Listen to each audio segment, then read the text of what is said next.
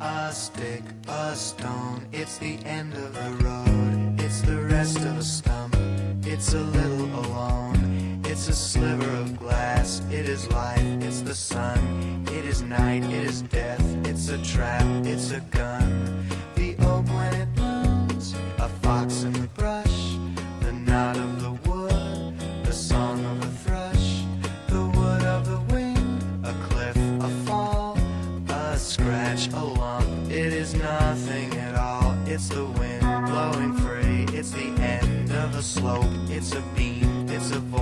It's a hunch. It's a hope. And the riverbank talks of the waters of March. It's the end of the strain. It's the joy in your heart.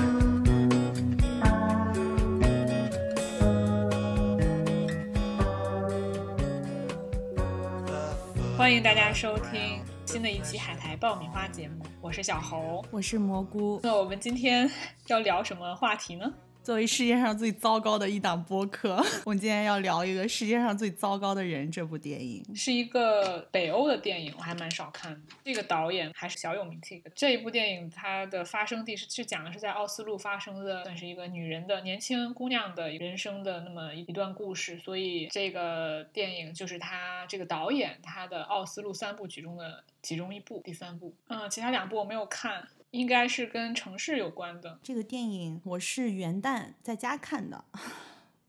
元旦的观影节，我看完之后觉得还蛮喜欢的，就推荐给小侯，让他也来看一下。但我觉得他电影的形式很有意思，他。应该是有一个法译的名字，《朱丽叶和她生命的十二章》。嗯，直译过来的话，因为我们这个女主角就是叫朱丽叶，所以她电影的那个呃形式很有意思，就是相当于分成了十二个章节，每一个章节都会有一个题目，所以你看的时候就变成第一章啊，先不是第一章，先是前言。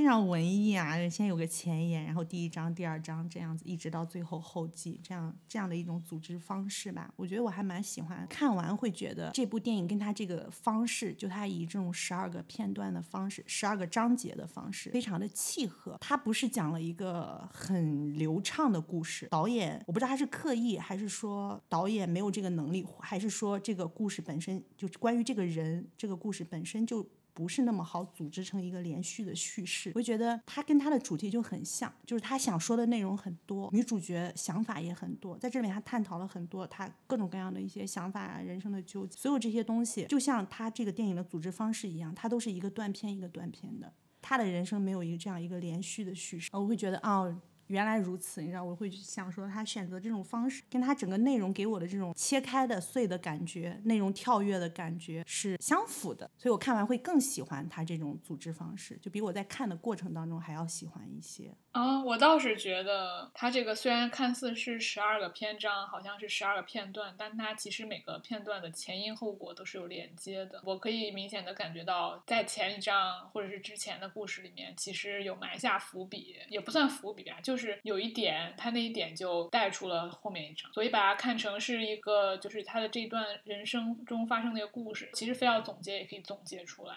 一句：一个女孩在。好难总结啊！算了，不总结，不总结。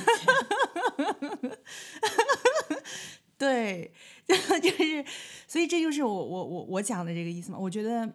我这是给我那种不连贯的感觉，它很多东西杂在一起，很现代，跟我现在的生活的感受是很很像，跟我个人嗯。一些想法也很像，我会有这么一些想法，那么一些想法，但这些想法我没有办法现在把它串起来，形成一个关于我的叙事，所以它是一个一个章节。只能是一个一个章节。对我，而且我觉得他这种组织方式避免了一贯的北欧电影的，我们能说是闷或者是有点沉闷的这种气质。因为北欧电影其实我的年轻的时候也看过一些，也都不太记得了，就是记得非常非常的闷，我非要就是强迫自己坐在屏幕前，我才能坚持看下去。但是这个它分成这样的篇章，它里面有一些手法也是比较有意思，所以并没有我想象中看起来那么的枯燥，比较容易看进去。本身电影就这样分十二章嘛，嗯，我们也就想说按照这十二章，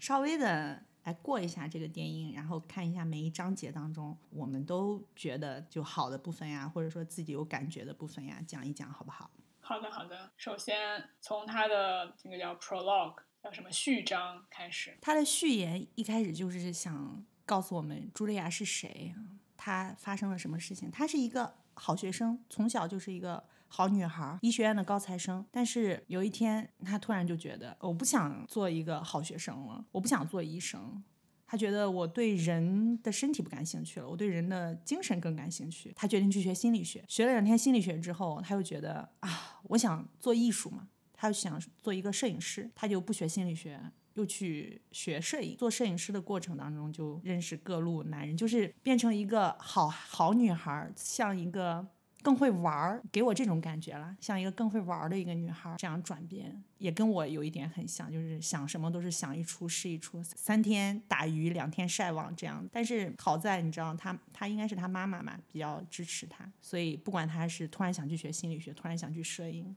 她都可以去做这个她想做的这个事情，这是引出了我们这个女主。然后她在最后学摄影的这个过程当中，就认识了一个漫画家，就开始了他们第一章的这个生活吧。在第一章有一个点，就我是感觉，竟然北欧的人跟我们中国人是一样的。就是他说当当时为什么会选这个专业，就医学这个专业，是因为他学习成绩非常好，在他们那边通常只有就是学习好的人才有资格学医，所以他觉得他不能浪费自己学习好这件事情。他要选一个配得上他的这个成绩的一个专业，说明他就不知道他想要啥。不管他是不是北欧吧，就跟我像我这个年龄的，因为他应该也是人设的话，也是差不多二十来岁，就是人生开始动摇的那个阶段。我可能我的人生动摇来的比他要稍微晚一些，就一。一直也是工作了好几年之后，我觉得会跟我很像嘛。小时候可能就觉得，那学习好，考一个好大学，考完好大学，读一个好的专业。我记得我选大学选专业的时候也查了好多，就说 IT 嘛，计算机是未来的专业，我也要学一个配得上 那个我这个好成绩的，对好成绩的专业，所以也是学的类似于 IT。然后学完 IT 之后毕业了，一定也要去一个。你知道什么世界五百强公司，对吧？但我我我我在世界五百强公司做了几年之后，也会遇到他这种状况，觉得我这不是我想要的。直到现在啊，我的这个问题还在困扰，所以他的前言就立刻抓住了我。我觉得是我也是这样子，我我到现在还在困扰。我觉得这不是我想做的。那我想做什么？我可能没有没有像他那么早动摇自己的观念，可以去学一个其他的什么东西。对，所以我就想说，北欧。其实会比我们东亚要更自由一些，就是我们在东亚其实受到的束缚更多，所以就算你不喜欢，你也很难说我就干脆放弃了，我去做一个摄影师。能做到这样的事情的人非常的少。但是像他呢，就是在北欧，其实他们有更大的就是自由，说你可以选择自己做什么。我认识北欧的人，他们很多人就连上大学，他们都不早早上，就高中毕业之后，他们可能先自我寻找个一两年，等我知道我想要什么，我再去上大学。当时我认识几个丹丹麦人吧，就他们高中毕业之后，有一个男孩，他当时就去巴，他说他要去巴黎学跳舞，后来有跟他联系，他说他跑去巴西。去学跳舞，就一直不着急读大学。在至少他们如果选另外一条路，或者不去不去坚持，说我走这条看似非常那个的路，其实是 OK 的，是被允许的。所以没有，所以你仍然在挣扎这件事情，其实我觉得跟环境也有很大关系。就来的太晚了。对，这是前言，就给我们呈现了茱莉亚的这种状态。那第一章呢？第一章 Chapter One。The others 就是应该是说其他人，她和这个她的男朋友二人结合体之外的其他的人。她还很年轻，但她的男朋友比她年龄要大很多的人，大个十岁吧。我跟她的男朋友的朋友，嗯，在一个度假小屋里，但其他的人都是家庭带着小朋友啊，只有他们两个还是单身。讲了这个聚会上的事情。当然，这段我也很感同身受，就是自己作为一个未婚，周围很其实有很多人结婚生子。然后他们可能就会给你压力，或者是就会暗示你说，好像是说你没有再走一条跟我们一样的路吧。她男朋友叫什么呀？Axel。她跟 Axel 的矛盾其实也是整部电影的其中的一个矛盾点，想不想生孩子？电影里面有一些比较戏剧的场面，比如有一个很有意思的，你记不记得他他们跟其他朋友在吃饭的时候，突然讲起了现在的。女权，然后他们提到了一个词叫 mansplaining，指这些爱说教的男人，他们很喜欢给给女女的解释，他们老觉得你世间万物，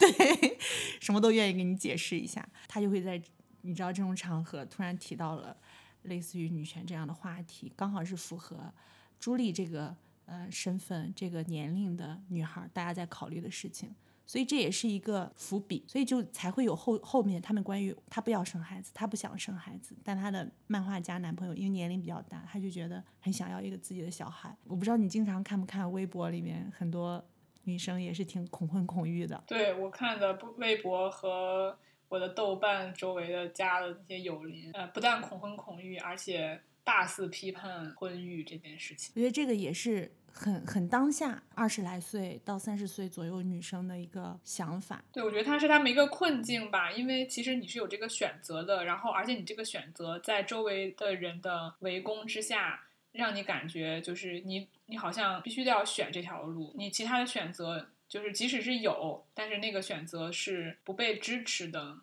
有这样的一个困境在吧，所以你有的时候大部分人是会放弃自己本身想要的选择，而去选择就是大家 the others，就像这个标题的这个一样，就是 the others，然后给给你指的那个选择，就跟他们一样的选择。周围的样板都是，也不能叫传统生活，就我们大部分的样板，我们能接触到的样板，幸福生活的样本嘛。都是夫妻家庭有个小朋友，但另外一方面，我们你知道女性主义，呃，自己自身的价值这一方面的讨论又越来越越多。朱丽叶就是也不能叫困在这两者中间，而是说因为没有看到另外一个选择的给我们呈现出这个结果的样本。我觉得北欧应该看到的还比我们更多一点，我可能看到的就更少一点。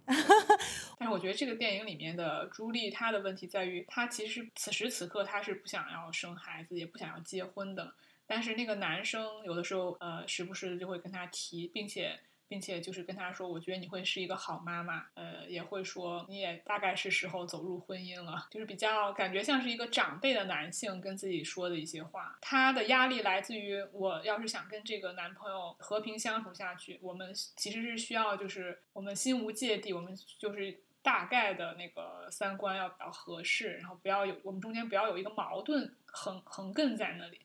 所以她跟这个男朋友就会因为这件事情而吵架。所以第一章是朱莉的几次选择：结婚生子，要不要安定下来？那到了 Chapter Two，cheating 这一段，小红应该比较喜欢。你是不是最喜欢 Chapter Two？嗯，我其实更喜欢 Chapter Two 衍生出来的 Chapter。四和五吧，Chapter Two 也很喜欢啊，也很喜欢这一段 cheating 这一段是讲的是朱莉和 Axel 他们已经是一很稳定的一段关系了。有一天，朱莉一个人回家的路上，哎，我没想到他们北欧的人竟然就是他既不骑自行车也不开车，就是走很长一段路回家。没想到北欧的生活是日常生活是有这样的一个习惯的。然后他就夏天的晚上嘛，他就走很长的路啊，路过这个那个，然后。正好路过有一家人在办 party，他就过去先跟人家借了一个烟。他就在这里面，他就很淘气，他就假装是这家的客人，就进去蹭酒喝，然后跟人跳舞嘛。碰到了一个男的，结果他们就就聊起来了。然后好像他们应该是互相有点彼此吸引的，因为也是俊男美女，有火花。对对对，所以他们就聊得很高兴，然后他们就越聊越高兴。然后其实已经按耐不住心里的那个火花了，但是。因为各自都有伴侣，所以也不能出轨，也不能 cheating，所以他们就不断的就是在那个 cheating 的边界 疯狂试探，然后做很多各种各样的事情，比如说呃，就是比如说你喝的饮料，然后我也喝一口，算不算 cheating？然后比如说我我摸一下你的哪里手臂，算不算 cheating？或者是。就是就是就是不断的做一些互相挑逗，但是又好像不在我们的这个 cheating 的定义范围内的事情。然后他们也说好了，说这件事情真是让人非常的欢喜。对，而且我觉得看的还蛮，也不能叫面红耳赤，是看了就觉得，因为那个火花就感觉要溢出屏幕，就两个人之间 下一秒就要抱在一起，然而还不行。对，非常甜蜜。就他们特别的甜蜜，他们就也不会没有任何丑陋的东西在里面，就是都是非常好，而且他们俩又又特别的克制，所以你就觉得这两个人又是两个好人，然后两个好人谈恋爱，就是令人非常的想要支持，就是这种特别喜欢。而他们聊了整整一晚上，一直到天亮，就感觉他们是非常喜欢，就是他们并不是说只是我对你有一个呃，就是一下的欲望，一下子的欲望就想满足完了，我就就把你用后即弃。他们就真的是非常喜欢，所以就就一直聊到天亮之后，就是依依不舍的离开嘛。因为马上即将要回到自己本身的各自家庭的现实生活中了，所以在离开的时候，他们也说：“那我们就到此为止吧，你不要告诉我的名字，不然我会忍不住想要上 Facebook 查你，这样子我跟你就有联系了。我们就到此为止。”所以他们就非常克制的就结束了他们短暂的这个游戏艳遇。对对对，游戏，你不觉得那个男主特别像你喜欢的那个男的吗？老司机。Adam Driver 不像，哦，我觉得他们俩有点像。他看起来确实是一个好人的脸。他跟她的男朋友 Axel 气质非常不一样。Axel 是一种书生气，很像法国人那种感觉，感觉懂非常多哲学。对。但是这个男的会给人一种嘴唇也是厚厚的嘛，因为，而有一种很 warm 的感觉，就是他散发出来的气质是一种像一个大熊，就是你知道很很 warm，他不是像 Axel 那种有点瘦瘦的，很感觉硬硬的，或者说个人。体感，他是一个非常 sexy 而且又 wild 的人。好啦，那我们就到下一章了。所以第二章其实是他生活的一个出现了一个火花。小侯刚才没有讲，他第二章出来就说他进到别人的这个 party 里，他是从哪里出来呢？是从另外一个 party 到这个，对，另外那个 party 是跟她男朋友的那个 party 一起参加的一个 party。完全是关于 Axel 的 party，他在里面就没有任何存在感，所以他做的他在 party 里非常非常无趣。相反，到了这个 party 里非常放松，如鱼得水，嗯，其实这也是埋下了一个伏笔，对吧？算是嗯。那我们继续进行，故事就到了第三章，Chapter Three: Oral Sex in the Age of Me Too 啊。你听这个标题，Me Too 时代下的。我问你个问题，你有没有看？呃，上野千鹤子有一本书叫《嗯、呃从零开始的女性主义》，对这本书，我最近才买了，我正在正在看中。就是这本书《从零开始女性主义》是上野千鹤子跟一个叫田房勇子的一个对谈，他们其中呢就是讲到关于女性主义与性主题这一章是叫“高潮，这就是我的革命”，就是讲关于性的。嗯，上野千鹤子说，现在发生性行为的难度下降了，可是性爱依旧不自由。田房说，因为这一代人被植入了性爱是男性主导行为的想法，他们认为女性主导性行为有违自然，必然会贴上带上倒贴的标签，还有淫乱。然后这个田房又说说，我觉得我这一代人就是口交世代。上野说你是指在性爱方面为男性服务？田房说是的，已经配成一套了。嗯，就像汉堡包配薯条一样，性爱一定有这个。嗯，上野问他，那男女之间互相的性服务没有配成一套吗？田房说没有配成一套。茱莉亚这一章说的就很有趣。那你在 Me Too 的这种环境下，就是 sex 上讨好男人的事情，你还做得了，做不了了，就是心情变得很复杂，或者说就说我想，我想，我想问那个，就是你，因为你刚读那个呃上野千鹤子那本书那一段，我没有听出来他到底想说什么。就是他想说，呃，我们现在这个时代到底是好的时代还是不好的？还是说，就是你知道那个田房那个时代，他不是说是 oral sex 的时代吗？那在那之前是没有 oral sex 的吗？嗯，没有，他的意思就是说，在他们这个时代，女人就是要为男的服务的。你在 sex 的时候，你的田房是那个比上野千鹤子更年轻的那一个吧？更年轻一点的，是的，更年轻一点的。就他想说的意思是说，在 sex 上，男的为女的服务，这个是没有的。在他他他他认为田房这个年代的人，都是女的要为男的服务，为你提供二三，让你爽，你明白？就这样子的人是受或者说受欢迎的人。然后在这个过程当中，女的怎么感受那是不重要的，女的高不高潮那是不重要的。当然，这朱莉这一章是说的就是其实是有一点点你在 Me Too 这个年代，我们讲女性自主。我们讲所有这些，虽然它是一个意识形态，或者说只是一个认识价值观，但但是它会影响你对生活体感的方方面面。那你像一个男人撒娇，这些传统意义上我们认为动用了我女性魅力，传统意义上女性魅力的行为，你还能做吗？或者你在做的时候，你心里是是不太一样了，不太像以前一样觉得这是一个理所当然的事情。我在上班的时候，我说啊，我太累了，跟老板撒撒娇，我不想弄了。那老板可能就让你走了。你是不是利用了你的女性的这个身份得到了一些好处？很难会不反省，有的时候会有这个自觉。我不知道你有没有这种感受？哎，我有段时间我也很挣扎，就是有的时候你做一些有些事情，你利既利用了女性的，就是在现在这个社会，女性仍然被认为弱者，所以你作为弱者，你就有理由呃偷懒呀，或者是赢得一些利益。你在做这件事情的时候，到底？呃，到底是不是就是又违反了你女独立女性的精神？你的本能和你的和你的理论 产生了冲突，这个时候你就这个时候，我觉得实际是件好事情，因为本能不总是对的，然后理论有的时候也过于的干，所以这个时候你可以去做一番实验和思考，我觉得都是可以的嘛。发现啊，很多时候你在挣扎这件事情不是你的问题，而是这个社会的问题。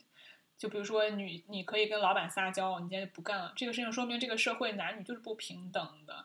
因为什？为什么老你撒娇，老板就可以给你干？你旁边那个秃头的那个老王，他撒娇，老板就还得让他干？就是因为社会留给你这些人的一些有戏可乘、有机可乘的这个机会，那还不是因为大家的观念有这样的一个现实摆在那儿，要作为一个魁梧大气的改变这个世界，还是啊不管了，在这件事情上我先偷懒，我先自己怎么舒服怎么来。呃，在这个过程中，任何一种选择都是 OK 的，只要你舒服就好。真的就只要你舒服就好。而且我觉得在 oral sex 这件事情上，我不是看过之前看过一个电视剧啊，这个电视剧其实我当时也是为了看妻夫木聪，因为有段时间很哈他，我觉得他很帅，所以我想要搜他所有的电视看。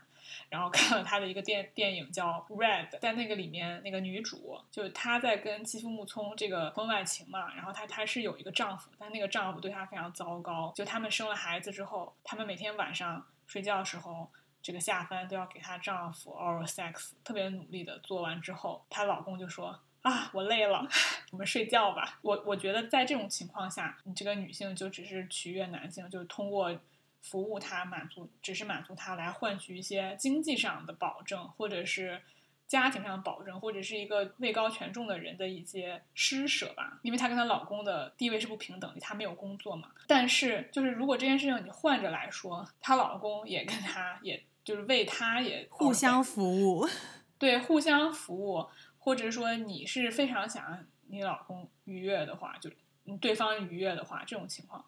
哎，怎么？为什么我们要说这个话题？对我，我是想说，以前可能我们不觉得这有什么好考虑的地方，但是因为我们处在 Me Too 这个时代，好像女性我们本身的一些行为与方式，可能。有的时候你就会想 think twice，他在这里面也也不是说给一个答案，或者只是说也是激起了这样一种讨论。这个点选的也很当下。就他在他那篇文章里讲了一个东西，是讲的好像是说他就是他跟那个男的在呃前面的那个 party 上讲那个秘密，他们两个互相讲秘密了，然后这个女的这个女的就直接讲她就是在这个 sex 上面的一个癖好，就是她希望那个 她喜欢她喜欢 when it Soft，这个好难讲。我对，然后他讲完这个之后，然后那个男的就很尴尬，说：“我其实想告诉你，我喜欢那个城市的条形码设计的。”他在这篇文章里面也讲到这个事情了，然后他大概解释了一下，就是说你是欲望的客体，一个男的身体为你起了反应，你你会觉得你变成了一个欲望的客体。就是你能，他对你有欲望，这件事情是很令 Me Too 时代无法无法正视。就是虽然让我很满足，但是在谁是客体，谁是主体，我们的主体性 要强调我们自己主体性的过程当中，你变成了一个你喜欢把自己放在一个客体的位置。对，就如果他之前，就如果在那个之前，It's getting hard，然后就说明你是欲望的客体。但是如果而但是如果就是他之前是 soft，然后你通过你自己的主观能动性，然后他 hard 了，那个你就变成了主体。他大概有一点这种意思，其实我没有太我我没有我我我大概理解他可能就这个意思，我不能确定我理解的是对的还是错的。差不多，嗯，你知道我看啊，我可以跟你讲，非常不要脸跟你讲，哎，我跟那个谁讲过几乎一模一样的话，我跟这个 人课题讲过，你跟那个课题讲了，我跟课题讲的时候，我就说我更希望别人对我有欲望，而不是我对哎，别人。我跟你是反的，我不够 me too，我不够 me too，too，我觉得我特别 me too，我不够有主体性。我跟你是相反的，啊、你不想成为一个欲望的课题，那你就会害怕。我会害怕，然后我会感觉我感觉到自己被控制，被就是我感觉屈辱，不是就这种感觉。OK，好，下一章就是你知道很有趣，我觉得这种讨论只有 Me Too 时代下的女性会想说，我现在到底是有没有有损我的主体性？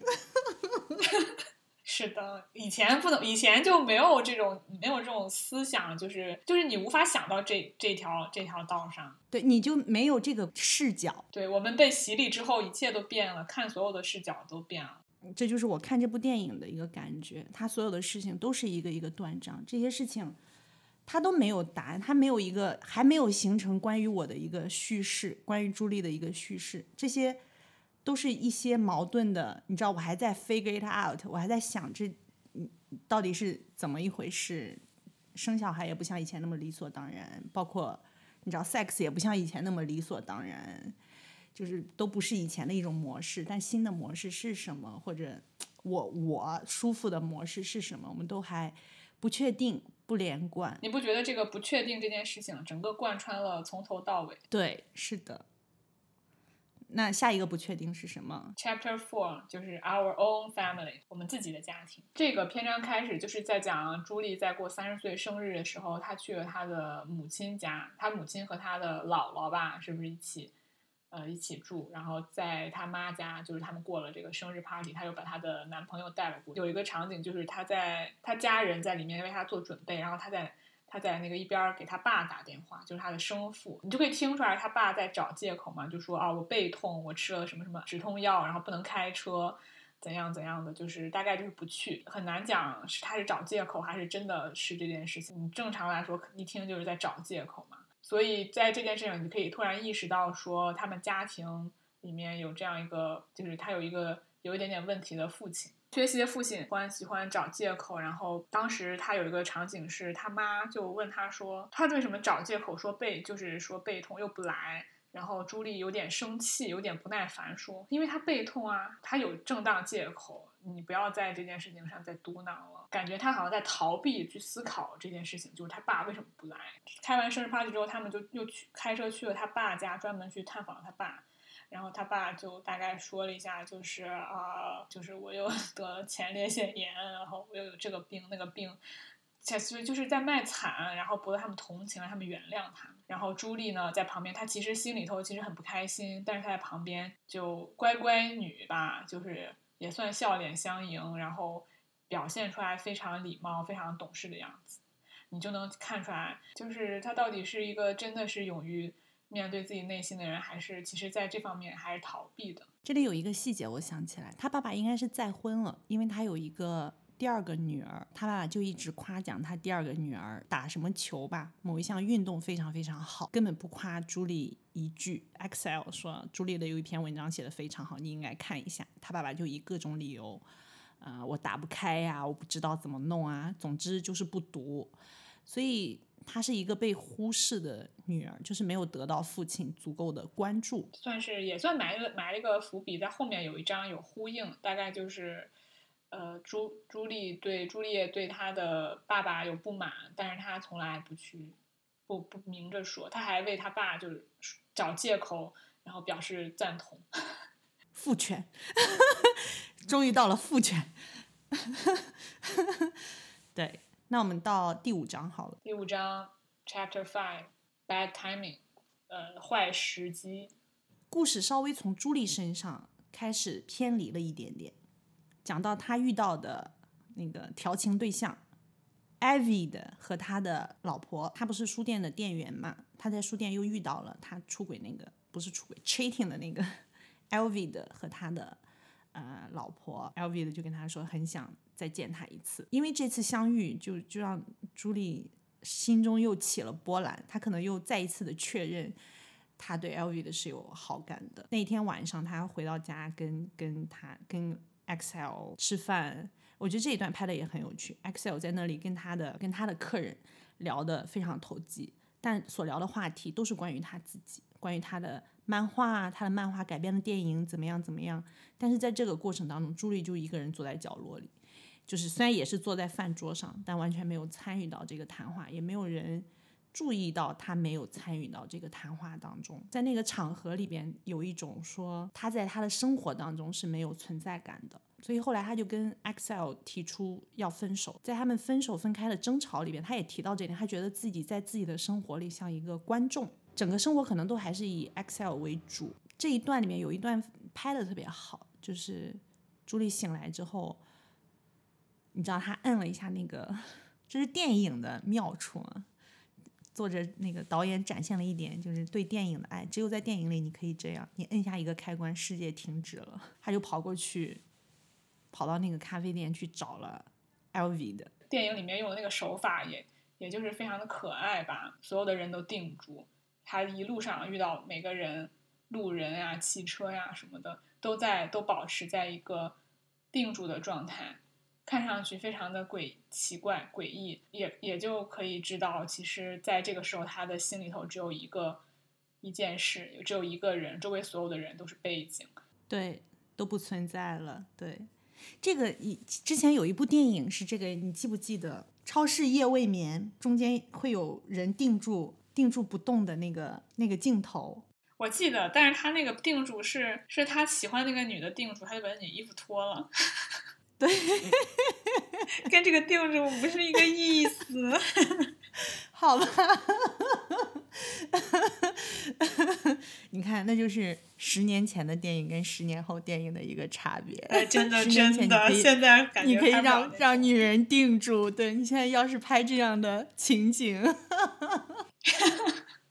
她在这里面跟那个男的，跟她的现在此时此刻男朋友有说一些理由吧，就是除了你刚说的之外，她还说我。你跟我有年龄差，你想要的，你在你这个是人生阶段想要的东西跟我不一样，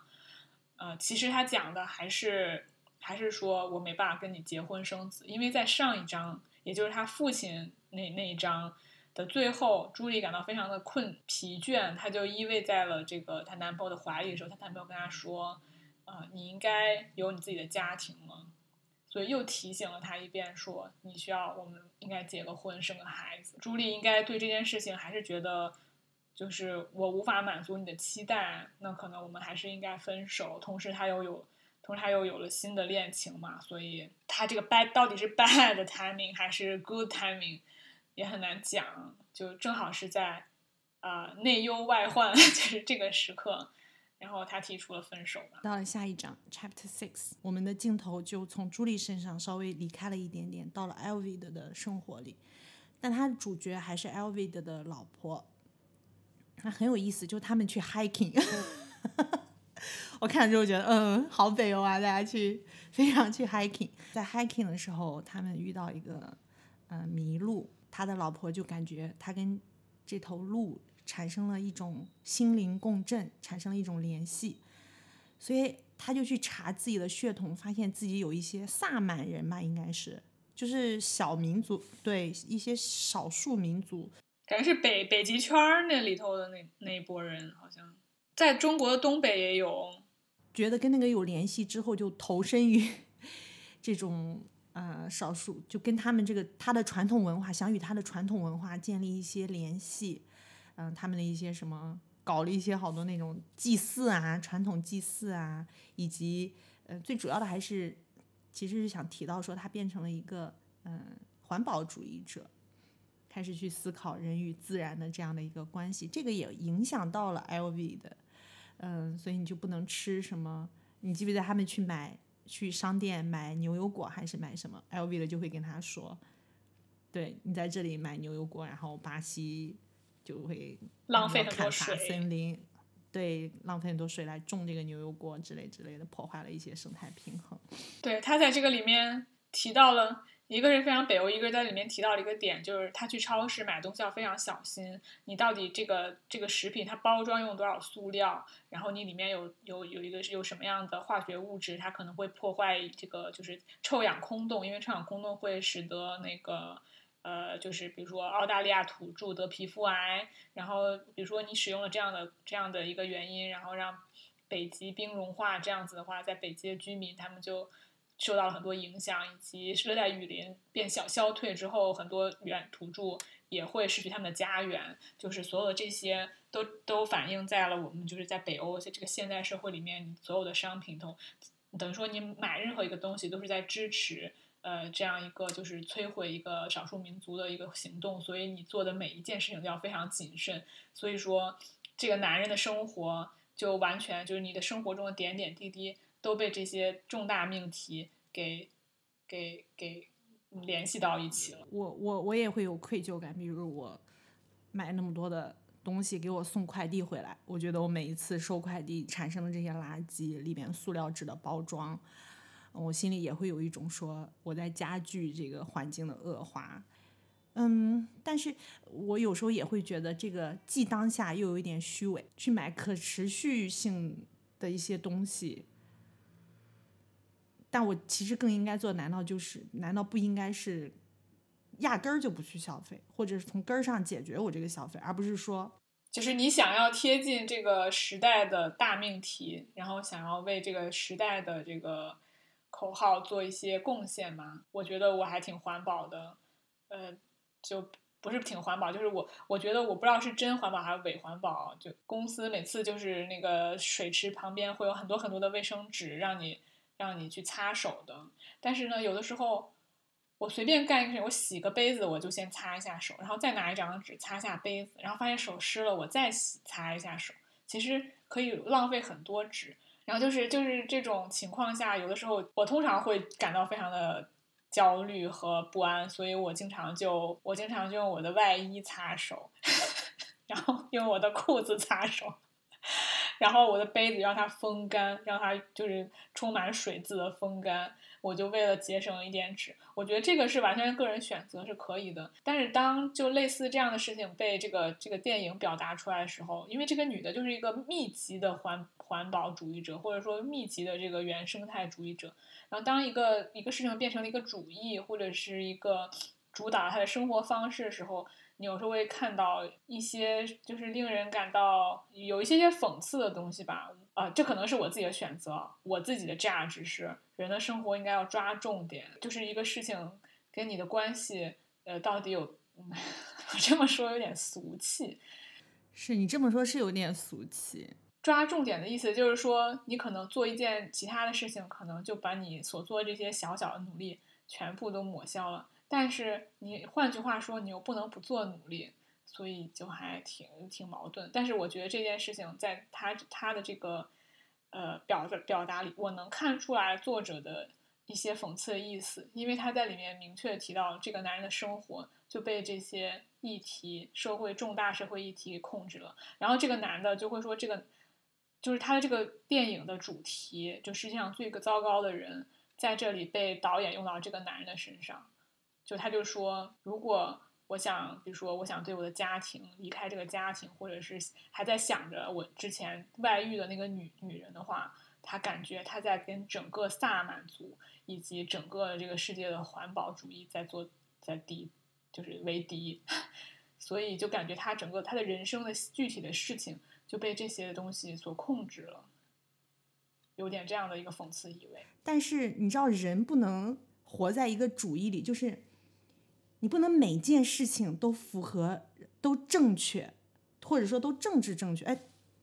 我我不是讽刺环保不够，就是我不是说它政治正确不好，不是，我觉得那不是正确不正确的问题。我觉得我们压根儿不知道什么叫正确。保护环境当然是正确，但是你做这些事情不一定是正确。你在家你可以不开空调啊。然后，或者是你去种树，就类似于可能正真正正确的事情，可能不不一定是你不买牛油果这件事情。然后你只是把它当做一个，嗯，我满足了我自己的一个虚荣心，对我在做这件非常正确的事情。我不是批判，就是很多人的生活就这样，大家就是避重就轻，摆出一个姿态。但你说摆出姿态，最后会不会，呃，真的引起什么变化？我觉得可能也会，就大家所谓的什么用脚投票、消费者用脚投票之类的这种事情。对我们现在这个事情是一个非常难解的事情，因为现在这个社会有很多事情我们理解不了，所以很难总结出来到底是什么影响了社会。但是，嗯、我们作为一个人，我们更应该关注的点，不是我们，我们有感觉我也在 mans explaining 那个，对我觉得这个导演他其实有有一个比较比较呃明显的一个态度，就是我们更应该关注我们自己的，就是我们自己的生活、自己的幸福、自己想要什么，就是 figure this out，而不是嗯，而不是活在教科书里，或者活在活在社会议题中，某种 trend，对对，或在 trending 里，好吧？那我们快速进入 chapter eight Chapter Eight, Julie's narcissistic 莉的自 circus 恋怪。no circus 马戏 你来读一遍。chapter eight Julie's narcissistic circus，他的一场自我中心的表演闹剧啊，应该说是闹剧，但我觉得这一章非常精彩，就讲他们在家嗑药嗑嗨了，嗑嗨了之后，你看我们只有只有一个女的变疯了之后，她才能把自己内心的所有想法都吐出来。她做的那件事情，真是我正在吃饭，然后看了那这一段儿，真是我要吐出来了。你知道这个女人做了什么事情吗？她她终于她终于发泄了她对自己父亲一直以来的不满，就是不再做一个表面上还是呃平和平心静气的一个乖女儿了。她直接当着他爸的面裸体，然后从自己的那个从自己的下体取出来他的那个卫生棉条，里面沾满了血，扔到他爸的脸上，然后还同时他用那个血手手上沾上血，还在脸上画了两道，呃，有点像那个印第安人，游击队员，游击队员在丛林里头给自己化妆的那个样子。她变成了一个战士。女性的这躯这具躯体哦，就承担了太多。比方说，其实这个出发点，我觉得还是因为跟她要家庭与孩子这个有关系，因为很快就会到了 chapter nine，就会讲到她她意外怀孕的这件事情。我觉得是有关系的，就是我们嗯女性这个身体在婚育或者说对在这上面就承受了太多。父父父，我不能想不想提父权这个词，但他确实是用父亲这个就直接的这个关系就映照了父权。嗯，我们只有在疯的时候才能向他发起反击。对，哎，听起来还还蛮可悲的。但是这种反击时候，你又被隐喻成了那个疯女人，阁楼上的疯女人。那疯女人反击之后呢，疯女人反击之后，Chapter Nine，又是另外一个反击，这次不是一个疯女人的反击了。这段也很有意思啊，Chapter Nine 就是啊，又回到了她的 Axel 她的前男友身上。朱莉在跑步的时候看到了电视上一个对她的采访，你记不记得在 Prologue 的时候，就是在前言已经有埋下这个伏笔，就她第一次遇见 Excel 的时候，呃。阿克塞尔问他有没有看过自己的漫画，朱莉就说她好像记得其中有一张让她看了很不很不愉悦的内容。这个回想就回想到了第九章，嗯，在电视采访的时候，嗯，就是对方是女的记者嘛，也向她提到这个问题，说你有没有觉得自己的内容、自己画的内容有很多歧视女性的部分？我不知道你看的时候是什么感觉？你觉得朱莉在看这场采访的时候，我会觉得。他给我的感觉是，好像有一种别人终于把他心里想说的话说了出来。他对 Excel 的不满，不仅仅是两性关系啦，不仅仅是说他们是是人生什么理想不一样或者之类的。我觉得他的不满里边也有那个女记者向他就是对他发泄那个不满的那一个部分。这个采访其实能看出来，就是以前不太清楚，就是他画的这个 Bob Cat 这个漫画到底是什么吗？在之前的有一章里面，那个他外遇回来之后，呃，在家里头跟嗯，这个 Excel 和他的那个其他朋友不是一起吃饭嘛？然后他们其实 Excel 就展示了一下他的新书的封面，被他们设计的时候把那个小动物们的肛门，这个前面那个叉，他管那个叫什么什么星星号，就是每次他们会在肛门那个地方画一个星号，代表这是他们的肛门什么的。这个图像被就是从封面中撤掉，大概他就很不满，说这些人就觉得这些东西见不得见不得光。但是他的小他的漫画的精髓就在于，他就画出来这些肛门，因为这只能你要知道这些动物，他们就这些主人公，他们因为有肛门，所以他们才能 拉屎，他们才能放屁，他们才能性交，他们才能做一些就是一切人类正常做的事情，然后所以才能产生他那些笑料嘛，嗯，所以你在这个里面就能看出来，他的虽然是漫画，但实际上。并不是，并不是给小孩看的，它里面有很多可以说是非常屎尿屁的这些点在里面。那个采访那个女的就很生气，说：“那你这个这个也算吗？”他好像里面它有那种类似于说，在犹太人的洗成年礼上，然后好像是要进行肛交之类的这样事情来讽刺，就是某一个宗教。然后他说：“这样子，你你这样非常侮辱某一个别人的宗教，而且你侮辱了你侮辱了很多人，让很多人感到不开心。”然后这个男的就辩解说：“我为什么你要让所有的人开心？我让一部分人不开心，难道我就要被钉到那个耻辱柱上吗？我就应该被砸死吗？”然后他们就不断的在辩论说，到底这个艺术是为什么服务的？然后呃，这个电台的人说：“你你管你这个叫艺术？”然后这个这个男主说：“你这个你这个节目不适合谈艺术。”就他们互相看不起，也不是互相就在你最后就吵架，吵得非常凶。然后你就也能看出来说，呃，这个男主他的他的作品，他的思想和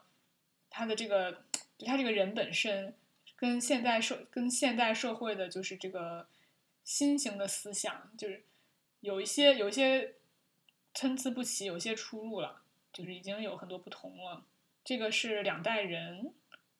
的差距吧？就是其实也可以表示说，当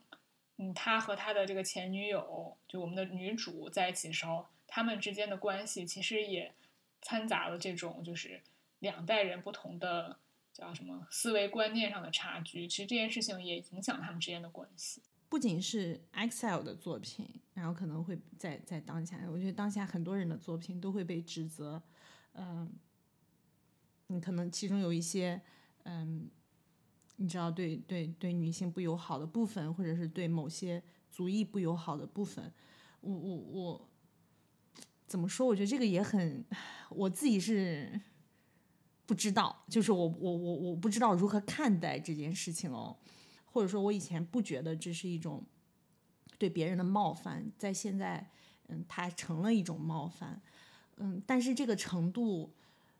到哪里，嗯，或者这种冒犯，或者我们能，我们要把它看得重到哪里，或者，嗯，他即便冒犯了，那是发生在过去的事情，那在今天，我们站在当下。嗯，我是不是要让他为他过去的思想或者他过去的作品去负责？你知道这些事情，我我我都我都不知道，我都没有答案。我只是觉得现在关于这方面的争吵吧，尤其是网络上的争吵，其实他们我觉得主要是美国 的争吵，可能中国还没有没有很多，嗯，其实蛮多的。对，但但我我也不知道，我也不清楚，我没有一个结论，我不知道我自己该持什么样的立场，没有，我觉得就是当下的一种状态，我也在这个状态之中吧。我要问你一个问题，就是，比如说一个导演他在三十年前性侵了女生，然后他现他之后的其他所有的作品可能曾经被封上神坛，但是现在需不要把他们拉下神坛？当然这个问题我们我觉得。嗯，可能我们现在的理论知识，就是我们的本能和我们的理论知识之间挣扎，其实是很难去决定。那我问你一个问题，就是假如你的朋友，就你一那个人很好，然后对你也很好，然后你们之前相处也很愉快，但他说了一句话，你还发现原来他是这样的一个人。就比如说他说了一句，嗯，哎，我我现在很难想出来一句话。他说一句话是在你的就是女就是女性主义的这个思想里面是一个非常不正确的话。那你还要要要不要跟他有劲？我也可以用两个实例 来回应你。我之前嗯喜喜欢的一个男生，他非常非常的直男。一个我就记得有一天我们开玩笑呢，走在路上看见一个女孩儿，然后她可能穿的比较暴露一点吧，她就在那里。有点冷嘲热讽，我当时觉得很不对，嗯，很生气。我觉得你这种发言太直男了，我是很生气。但我觉得这个人，他从他这么多年的经验里，一直到他今天，他不可能立刻，你知道，就是你视角，我的视角转变了，并不代表我周围的人的视角都转变了。他还没来得及，或者说他没有意识到他这句话。嗯，他的这个玩笑坏在哪里？嗯，或者说他这么些年的经验或教育，就让他今天确实会开出这种这样的玩笑。那他是不是要为他这些年的成长教育，就是付出代价？就是我再也不要理他呢？我我不觉得，我觉得我我我我的做法只能是，我以开玩笑的形式在告诉他，我觉得你这样说不对。然后我再把他讽刺回去，然后我觉得是只有在这种慢慢大家我跟他这个交流的过程当中，嗯，慢慢的就大家思想他会知道啊为什么我我是怎么想的，他是怎么想的，因为只有这种这种了解或者说这种交流沟通与交流，呃是有效的，不是说表面他。跟我说，那我我错了，我再也不说这么直男的话，这么就这么简单就把这个事情掩盖过去，因为可能他脑子里想的还是直男的事情。同样的，我也会说一些，呃，我我也会说很多其他的话，可能这个话不是女性主义这个议题的，我也会说很多，呃，我 judge 他的话。我之前因为很爱跟他说，你作为一个白男，你在日本社会真是占据了便宜。我跟他说过无数次 这种话，他也很生气，但是。我我们也是不断的交流，呃，每次他跟我说一点什么，如果我还抛出这个论点的话，他可能会会会会再说回来，会告诉我哪些地方他觉得其实不是的，或者说他认为我认为占便宜的地方，其实对他来说是一种困扰，或者在他眼里干脆就是一种歧视之类之类的。我觉得是这种不停的教育你，你你你知道别人穿了一双什么样的鞋，别人为什么这么想。或者别人的感受跟你的感受是不一样的，有有一些话是一定会刺激，就一定会激起我的愤怒。就是很久以前，我记得我跟你讲过，应该是有些人会说，呃，别人弱小的人或者社会上过得不如意的人，说他们是活该，说他们懒，说他们就是你知道，就是你你你穷是你自己的问题，这种话。我会非常非常的愤怒，我觉得这种人洋洋得意的样子，真是，我就想说，哪天你自己遇到一点事情，你就知道了。就是这种人，我非常非常生气。嗯，这种人我不愿意跟他做朋友。这个电影承载了蛮多有意思的点，有意思的点。对，你说这是导演的聪明也好，说是导演的投机也好，我甚至觉得它就是记录了当下，然后这件事情。就当下就是很多事情是很矛盾的，就很适合大家讨论。那 Chapter Ten 下一个议题是什么？Chapter Ten First Person Singular 第一人称单数。第一人称单数是不是呃村上春树的一个小说？我记得我在看的时候，还脑子还在想，村上春树是不是有一部小说叫这个名字呀？好像是最近新出的吧。但是我怀疑，我怀疑他的这个，因为村上春树很多小说的名字是来自于别的小说的。所以我怀疑这个最始作俑者写这个单写这个第一人称单数作为小说标题的，我觉得不一定是他哦。好吧，那第一人称单数这里的第一人称单数是什么？对，这个第一人称单数有两个隐喻。首先，其中一个是在这篇里面，呃，就是有那个有一天，她这个女生很不高兴的回到家，然后看到了她的就是这个就是呃就朱莉她的男朋友，她现在这个男朋友就 Evan。就那个帅哥，这么肤浅的称呼，他在读朱莉安。我觉得他不是帅哥耶，我觉得他很帅，我觉得他是个 hot guy。我觉得他是一个稳重的 guy，就是他是一个你，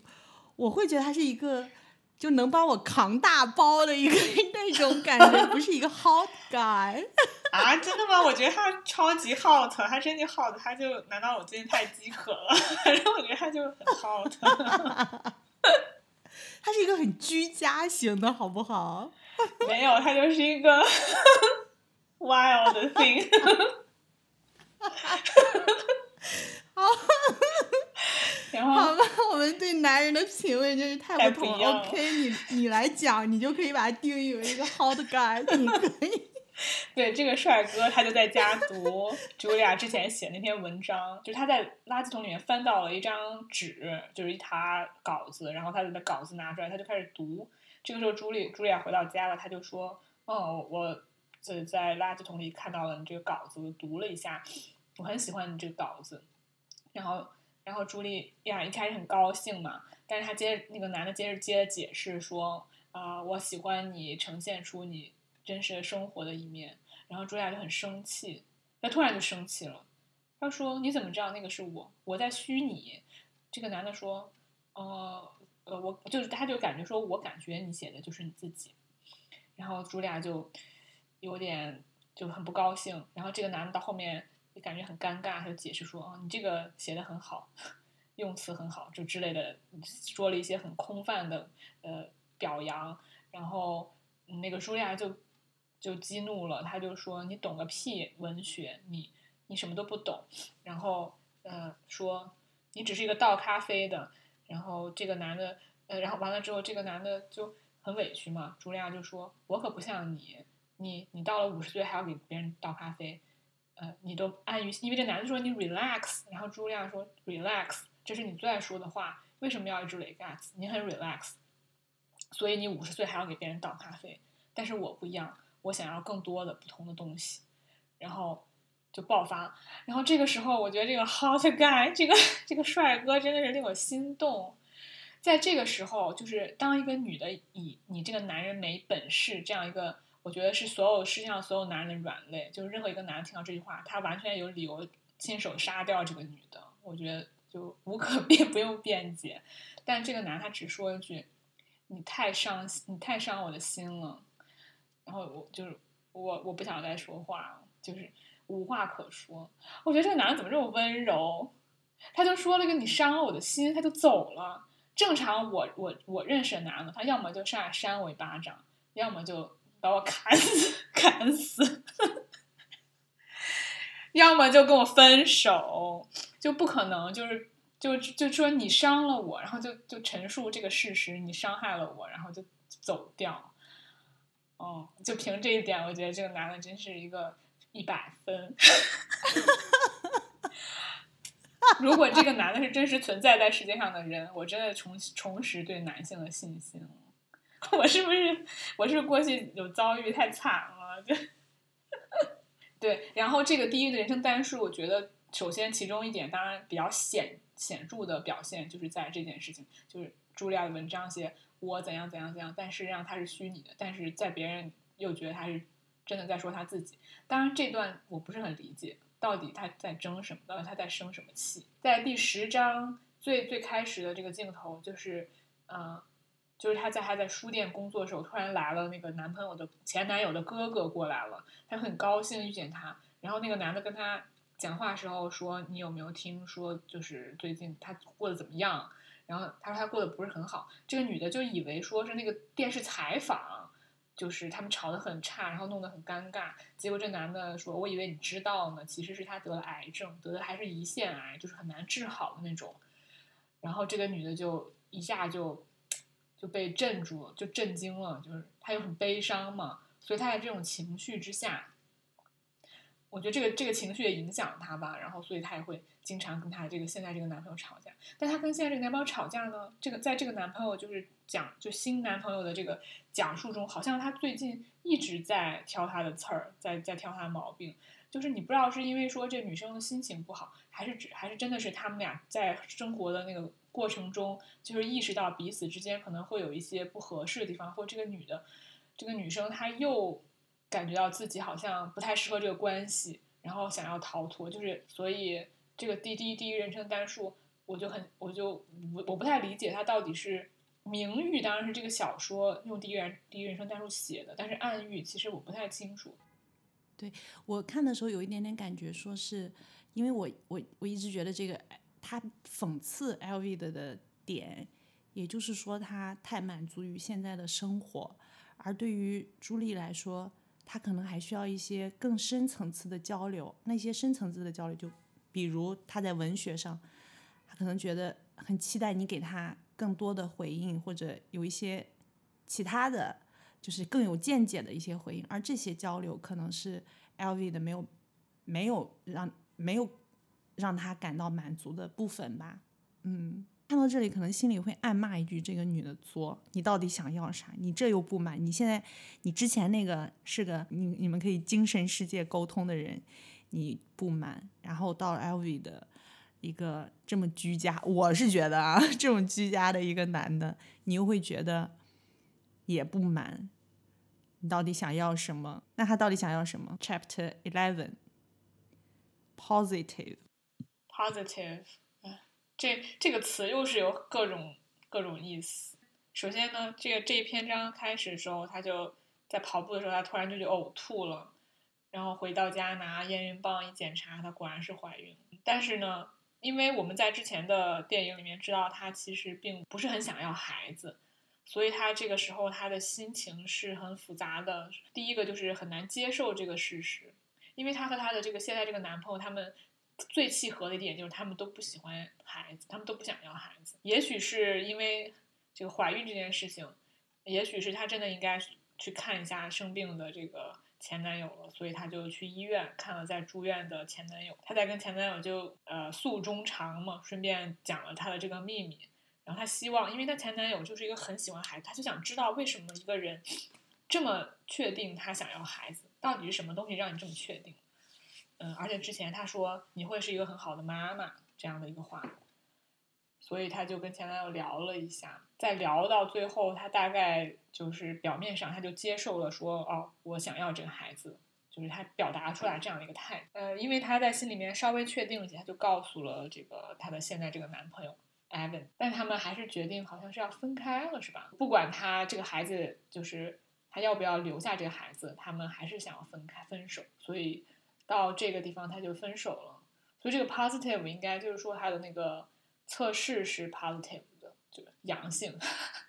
然后应该还有另外一个 positive 的意思吧？是他对孩子的承认吗？就是我确定，就我对孩子的这个态度接受程度是 positive。哎，这段我还蛮感动，有一个镜头我很感动，就是他去医院快要走进病房之前，Excel 在那里戴着耳机在听一个很摇滚的歌，咚咚咚咚咚咚咚咚咚这种，手里一直在模仿打鼓，就像一个斗士那种，我觉得看的还蛮心酸的。然后还有，但是又有一个很很有很搞笑的镜头，是他陪 Excel 在床上躺下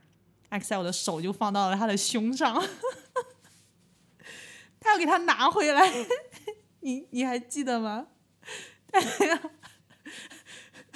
我记得，但是我不，我不能，我不，我我不知道导演为什么要安排这个桥段，因为这个桥段最后没有发展出来什么什么话题。对，而而且在这这一章里面，就是也有一个非常感动地方是，啊，就是这个前男友对茱莉亚表达了他的吐，也诉了他的衷肠，就是。你是我此生挚爱，然后你是我这辈子，嗯，最 就是最印象最为深刻或者是最重要的一段关系。当然，就是他表也说很可惜，就是我对你来说并不一定，因为你将来路还长，你你可能以后会遇到更喜欢的，或者是就是你会还就还会可能会有很多段恋情，直到你有一个你最喜欢的恋情。就非常的动情吧，非常深情，跟他说这件事情，还挺感人的。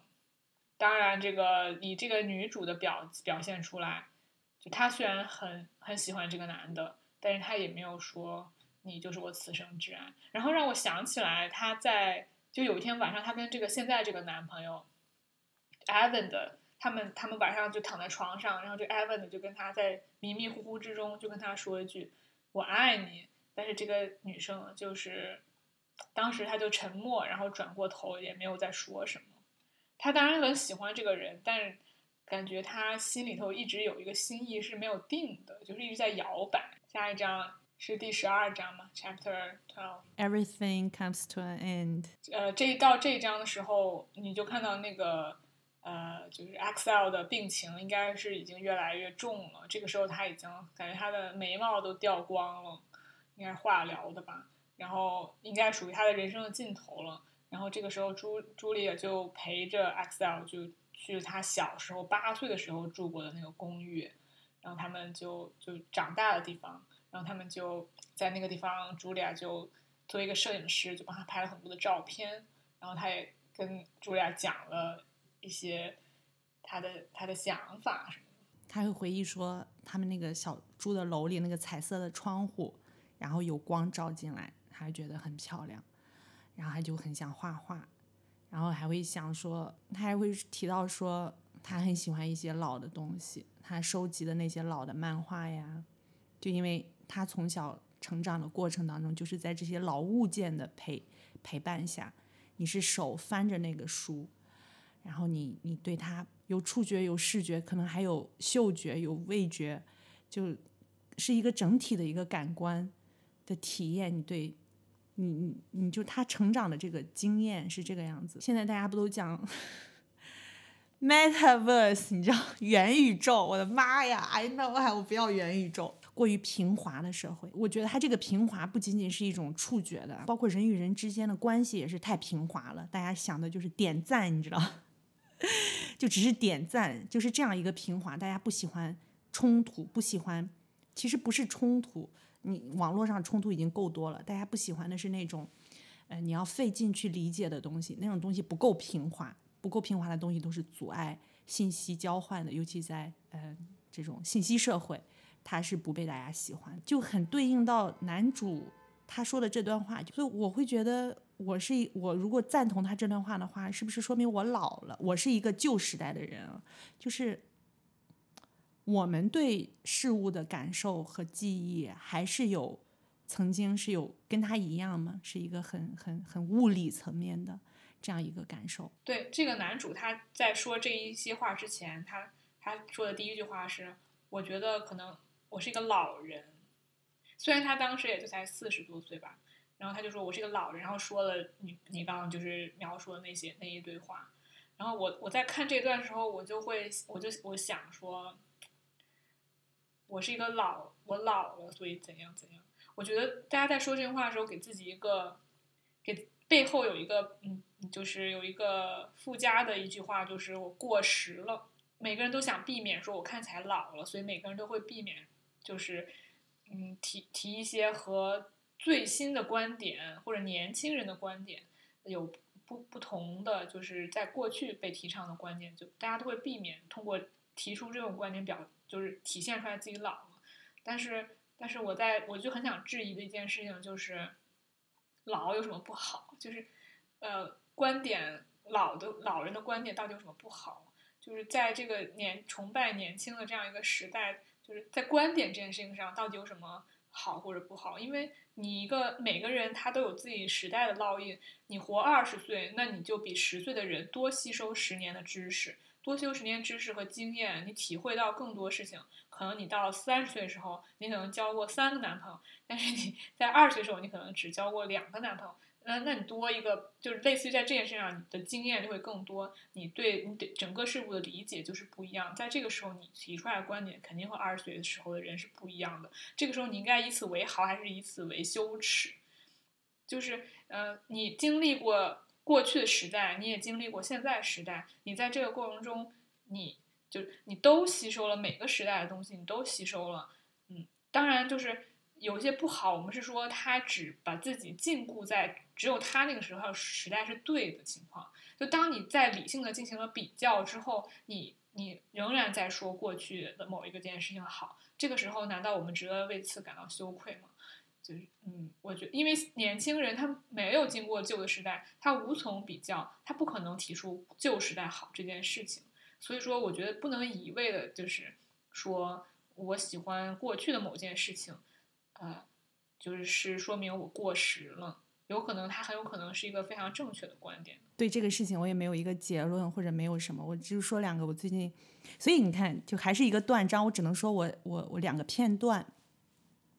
一个是我前两天看了路易斯 C.K. 的一个嗯脱口秀，一方面。他说：“反正你老了，你就赶紧去死就好了。社会一直往前发展，社会的新陈代谢就是这个样子的。你觉得现在的生活方式，你不知道那个码怎么扫之类的，那说明你老了。这些不是为你准备的，社会的这种生活方式不是为你准备的。还一方面有这个观点，呃，因为你你不停的往前发展，你一定是这样子，不停的新陈代谢。但我们说新陈代谢代谢掉的，呃，代谢掉的东西跟你新长出来的东西谁好谁坏？”嗯，这个没有一个比较，因为也就不不是一个绝对的，因为只能说这种方式是现在人的方式。嗯，他有这么一个观点，但他另外还有一个观点，就是说，就是你生小孩生出来还是需要一个精子一个卵子，就是他说世界还有一些最基本的规则，这些规则它不会变的。嗯，或者说，嗯，你还是要尊重的。你你你看，他也很矛盾，就变成可能当下有一些东西，大家把它说的很 fancy，但是这个世界有一些运行规则，我们还是它不会变得那么快，它没有变，它只是可能换了一个包装。另外一个，我我最近看到一个片段是，呃，也是你说这段话会让我想起来的一个，就是，嗯。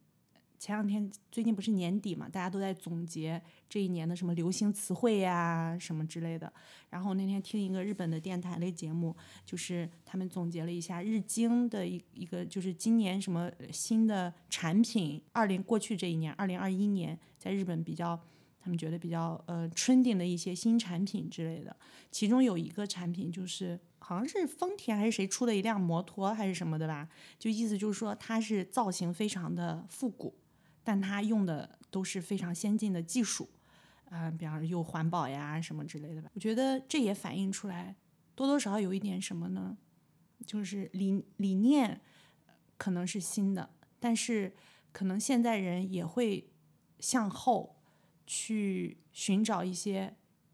以前有过的一些模式，然后一些东西的形态。一些觉得那个可能也是好的，一个向后看的。我我明白你的意思，不不见得老的就是不好的，不见得新的就是好的。我们是处在那个跟这个 Excel 有一点像，我们是从一个像他说的那样子很物理的一个感觉出来的人。然后那现在的小朋友是他有他的获取感觉的方式，当他长大了回忆往事的时候，他有他回忆的方式。嗯，我只能说我在听 Excel 的时候，觉得他说的这段话，我是非常感同身受的。那对于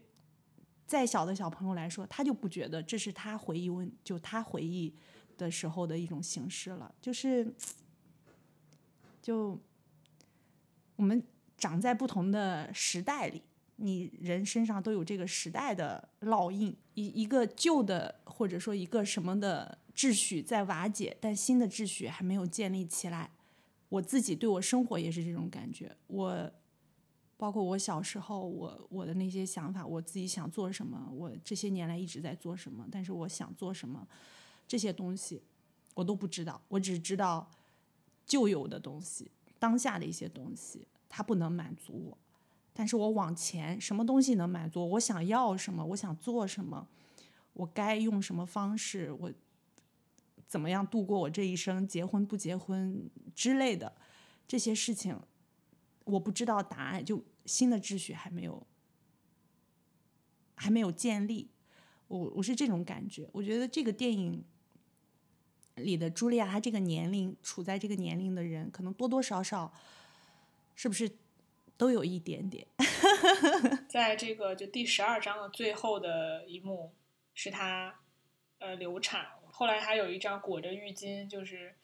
呃，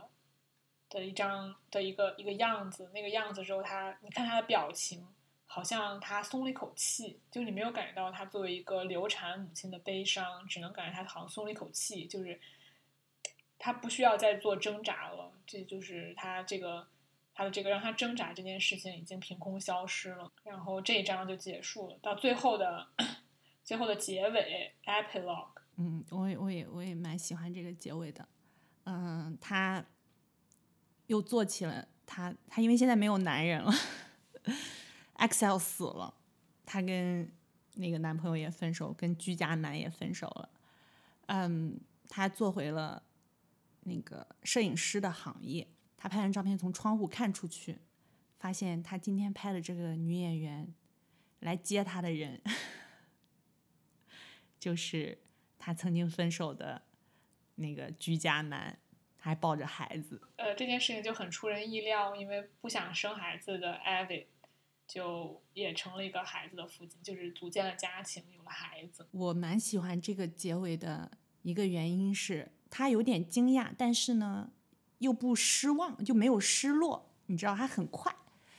啊，他回家放下包就开始编辑他拍的照片，就，我很喜欢结尾的这个节奏啊，就是没有没有说煽情失落，给你一点点说，如果那样的话，那就还是一种价值判断。之前小时候看那些电影里面，总有一个呃女人哭泣的一个原因，往往是啊，她喜欢的男的结婚了，只不过。跟他在一起的时候说不想结婚，但是却很快跟别人结婚了。这种时候往往就是女主什么痛苦痛哭，这样接着这样的场景或者镜头。嗯，你觉得这个就很好，就很平淡。你结婚了，你过你的生活去吧。我我是觉得还我很喜欢这个不拖泥带水的，也没有表现出来任何情绪这样一个结尾吧。对对对，我也觉得他没有。也也不是没有情绪，就是我觉得这个女主就很坦然，因为所有的决定都是她自己主动做的。她是要跟那个男的分手，反而是那个男生本来不想要孩子，可能因为各种原因，他就是偶然或者是被迫，反正就是有了孩子这件事情。可能那个男的可能是并没有按照自己的心意生活。对你说，以前我们看的所有的美国的小妞电影都是。呃，以就是，就算那个她虽然被她前男友抛弃，然后那前男友跟别人立刻结了婚，但是导演最终一定要给这个女主另一段完美的爱情，这样才能你知道抵消观众，就是建立一个平衡，才说这样才是一个完美的 ending，否则的话就是一个悲剧。但是，呃，也可能是北欧本身就是不太一样，或者是这个时代造成，反正就是 这个。就这个女的就非常坦然的就接着做自己的工作，然后你也不知道她现在是一个什么样的状态，对，可能她有了新的男朋友，或者是他现在就是没有没有心思，就是正好正好是单身，或者是他现在正好有一份很好的工作，正在做自己喜欢的事情，或者也就是还在寻找他更想做的事情，你不知道是什么，但他就很坦然，可能这个过程在寻找这个过程，所有的经历对他来说可能是。比较重要，他就很满意吧。看完这个 ending，我还有一个想法，那就是独立自主的女性都变成了短发。对，你看之前一直是长头发啊，对啊，最后她的造型就是变成了短发，很精神啊，我很喜欢啊。我的头发现在就很短。哦，对，这一点我觉得有点刻板印象。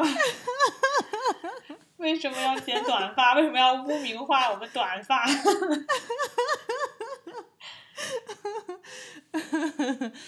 这个故事就是这样，我就说他没有串起来。在我的想法里，他还不知道这个故事最后，呃，会朱莉会有一个什么样的人生故事啊？我们只知道这是关于她的十二个篇章，嗯，答案是什么也不知道。你觉得好像？影影绰绰，答案就在前边，但是你也不知道他能够得着够不着那个答案，就能不能想清楚、看清楚那个答案是什么，你也不知道。所以你觉得导演想在这个故事里面用这十二个片段说一个什么东西吗？嗯，所以我觉得，我我就开始说，我觉得他选择这种形式，不知道是他的弱让他选择了这种形式，即也就是说，他没有办法把这个故事讲清楚。因为现代社会就是这个样子，你看它包含了多少议题，你每个议题你都没有办法把它讲清楚，因为他也不清楚，我们都不清楚，嗯，所以才用了这种断章的方式呢？还是说他一开始就就觉得这个社会就是这个样子，现在处在这种断章的不连贯性当中？我其实倾向于觉得是导演讲不好这个故事，他没有想清楚，挺有意思吧？我觉得很当下的一部电影。嗯就是我们的人生就是经历一段一段的过程，在左右摇摆当中寻找。他在他在构思的时候也，也许就是想要对他就是这座城市，然后有一个更全面的展示吧。但我不觉得这个故事很奥斯陆，我没有看过他其他，也没有看过啊。你不觉得这个故事故事很很 general？就是一方面觉得，嗯，觉得自己感感觉自己跟世界 某些潮流有联系，就我我我不单是我，我可能活在某种你知道遍遍及全世界的某种也不能潮流思潮当中。